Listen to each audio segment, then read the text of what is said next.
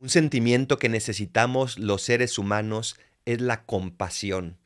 Todos sufrimos y nos gusta que alguien se compadezca, es decir, que sufra con nosotros.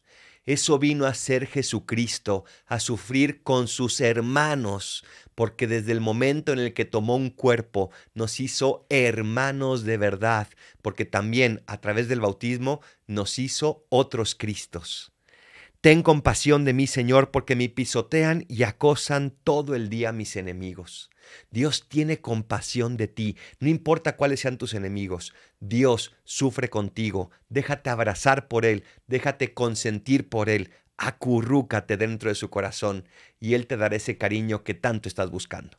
Soy el Paradolfo, recen por mí, yo rezo por ustedes. Bendiciones.